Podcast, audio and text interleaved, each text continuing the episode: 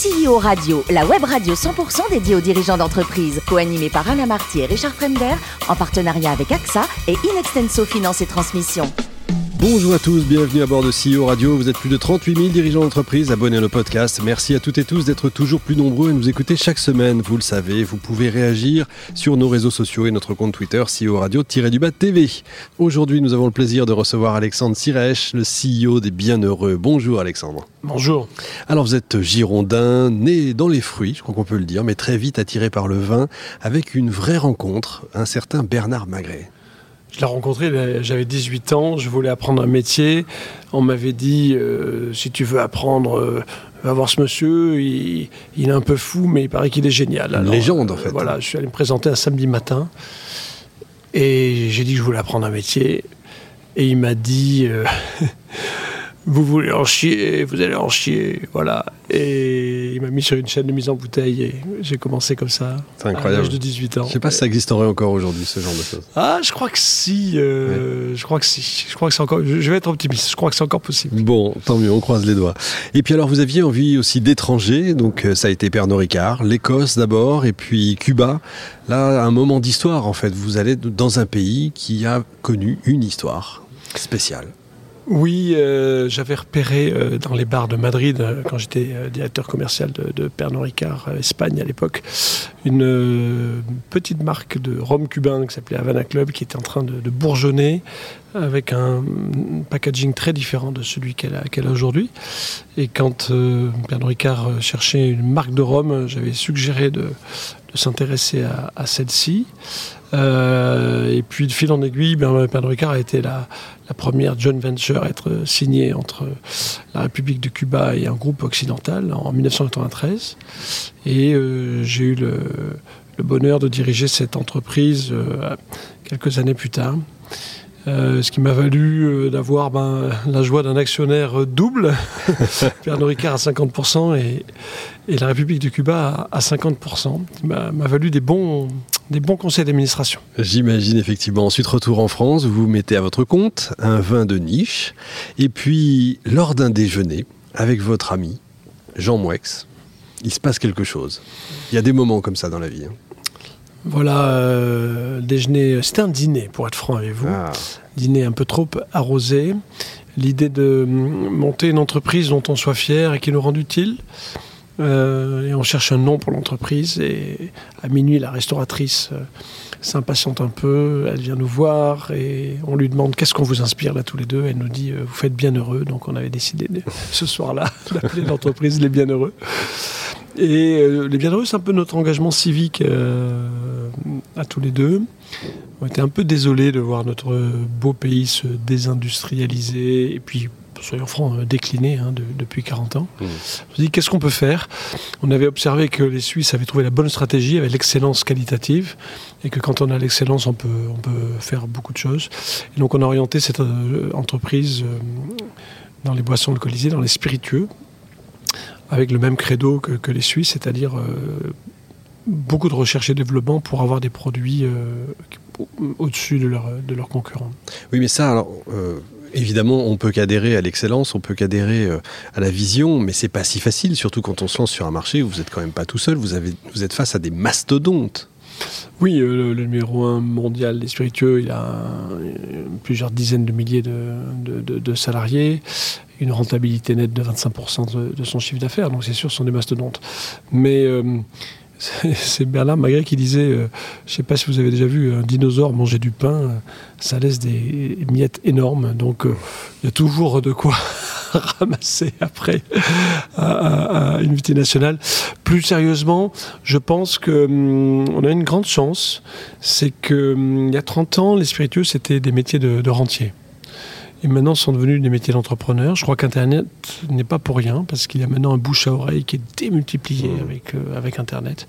Et quand vous faites, euh, quand vous avez comme nous une stratégie de créer des produits qui soient à l'aveugle au-dessus du meilleur concurrent mondial du, segment que vous entreprenez, euh, grâce à Internet, ça se assez vite. et peut-être aussi grâce à Internet, on a des acheteurs maintenant qui sont beaucoup plus euh, sensible à la qualité. Je vais vous donner un exemple.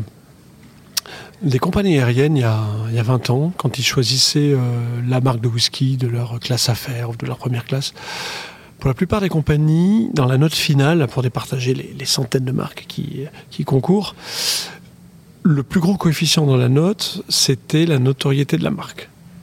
Ce qui veut dire qu'une jeune marque n'avait aucune chance. Euh, Bellevoie, notre whisky français, euh, a gagné euh, l'appel d'offres euh, d'Air France tant en classe affaires avec Bellevoie bleu que en première classe avec Bellevoie rouge. Tout simplement parce que maintenant, chez Air France, le plus gros coefficient de la note, et de loin, c'est la dégustation à l'aveugle. Voilà. Et donc là, je suis très positif, optimiste, parce que est-ce que c'est Internet qui a euh, fait un choc d'information, un choc de, culture? Je ne sais pas. Mais ce que je peux vous dire, pour faire ce métier depuis euh, très longtemps maintenant, depuis 37 ans, c'est que les acheteurs d'aujourd'hui sont bien meilleurs et bien plus intéressants et bien plus justes que les acheteurs de mes débuts. Vous qui avez connu le monde du vin et donc le monde des spiritueux, est-ce qu'il n'y a pas aussi un côté le vin c'est compliqué, euh, le, vocabulaire du vin est compliqué, euh, il y a un petit côté pédant, un petit côté peut-être angoissant quand, quand on s'y connaît pas, alors que le côté spiritueux c'est plus facile. Il y a on aime, on n'aime pas. Et ça a l'air plus simple. Est-ce qu'il n'y a pas ça aussi dans le boom des spiritueux? Alors il y a ça aussi. Bon, déjà en tant que producteur, le vin, euh, c'est effectivement plus compliqué. Et c'est particulièrement compliqué en France, qui est quand même le pays euh, le plus réglementé dans lequel j'ai travaillé. En France, euh, c'est le préfet qui décide de, de la date des vendanges. D'accord. Euh, je suis même pas sûr qu'en URSS, à l'époque en Crimée, c'était le pouvoir soviétique qui décidait de la vendanges. voilà.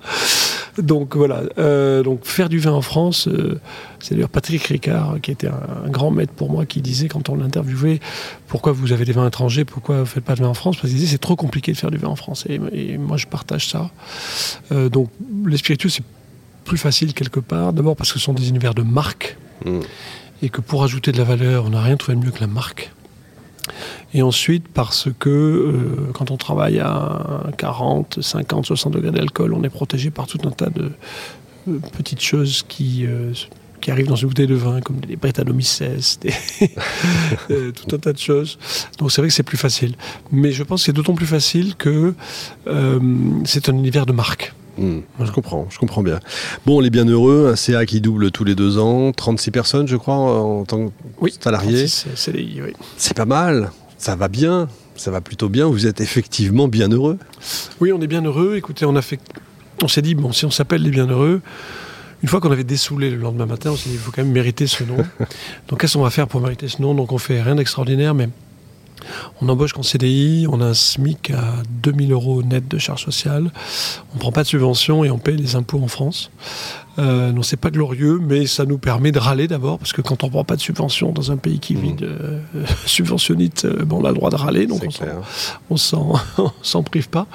Et puis ensuite, cette stratégie qu'on appelle du verre noir chez nous, c'est-à-dire qu'on ne sort pas un produit tant qu'en verre noir, à l'aveugle strict, il n'est pas au-dessus de son meilleur concurrent mondial, bah, ça nous c'est très long de faire des produits comme ça. Parfois, ça prend euh, plus de 5 ans. Ce que vous appelez en verre noir, c'est à l'aveugle À l'aveugle, ce sont des vrais verres noirs. D'accord. On ne voit même pas ouais. la couleur de ce qu'on voit.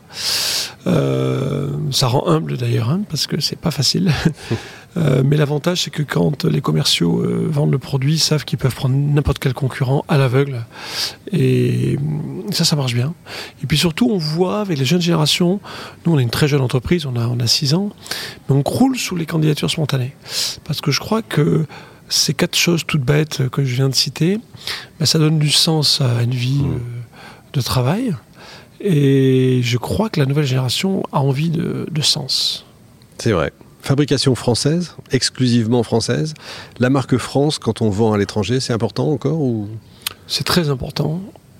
Euh, malgré euh, les quatre dernières décennies de notre histoire, qui sont peut-être pas les plus brillantes, la marque France reste fabuleuse ouais. à, à l'étranger.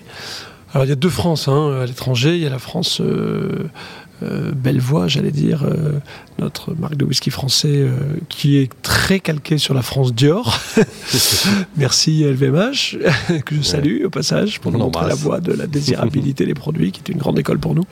Euh, après, il y a une autre France à l'étranger, hein, qui est la France euh, manifestation, grève. Bon, alors on essaye de pas trop surfer sur cette image-là. C'est évident. Bon, Alexandre, le plus beau métier du monde, c'est quoi? C'est CEO ou directeur de cirque? Alors moi j'aurais adoré euh, créer un cirque, euh, j'ai pas eu le courage à l'époque.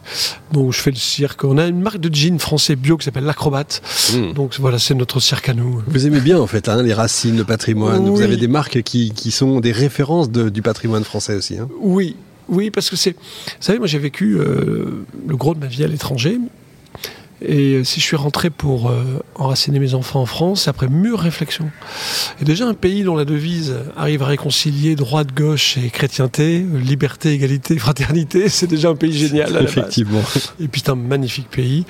Euh, il ne faut pas qu'on tarde trop à le redresser, parce que je pense quand même que le, le déclin s'accélère. Mais on voit que par l'excellence, on arrive encore à implanter de l'industrie en France. Nous, on en est la, la preuve vivante. Donc la stratégie suisse n'est pas réservée qu'aux Suisses. On peut aussi faire du, French made à la hauteur du Swiss made si, si on s'applique. Bon, c'est bien, de, bien de le savoir, c'est bien de vous entendre. Côté littérature, pour finir, je crois que vous lisez beaucoup, avec même des goûts très éclectiques. Hein. Ça va de De Gaulle à Guillaume Dustan en passant par l'Évangile de Saint Jean. Euh, vous lisez beaucoup, beaucoup, vous aimez ça, quoi. Oui, moi j'aime beaucoup lire. Je ne suis pas sur les réseaux sociaux, donc ça me libère beaucoup de temps par rapport à mes, amis. Euh, j'adore ça, je me nourris de ça. Il y a des livres que je relis d'ailleurs plusieurs fois. Euh, L'Évangile selon Saint Jean, euh, j'ai peut-être lu dix fois, j'ai toujours pas compris la première phrase qui est quand même la clé de l'énigme. Au commencement était le verbe. donc s'il y a des auditeurs qui ont la clé, ils peuvent l'envoyer à alexandre.bienheureux.com. Voilà. voilà. Et euh, voilà, je, crois qu'il ne faut pas désespérer de nos enfants parce qu'on dit qu'ils lisent plus. Euh, c'est faux. Ils lisent sous d'autres formats, sur des écrans, certes, mais je crois que la lecture n'est pas finie. Et tant mieux parce que c'est merveilleux. Eh bien, écoutez, que le ciel vous entende, si je puis dire. Merci beaucoup, Alexandre. Fin de ce numéro de CEO Radio. Retrouvez toute notre actualité sur nos comptes Twitter et LinkedIn. On se donne rendez-vous mardi prochain à 14h précise pour accueillir un nouvel invité. L'invité de la semaine de CEO Radio, une production B2B Radio.tv en partenariat avec AXA et Inextenso Finance et Transmission.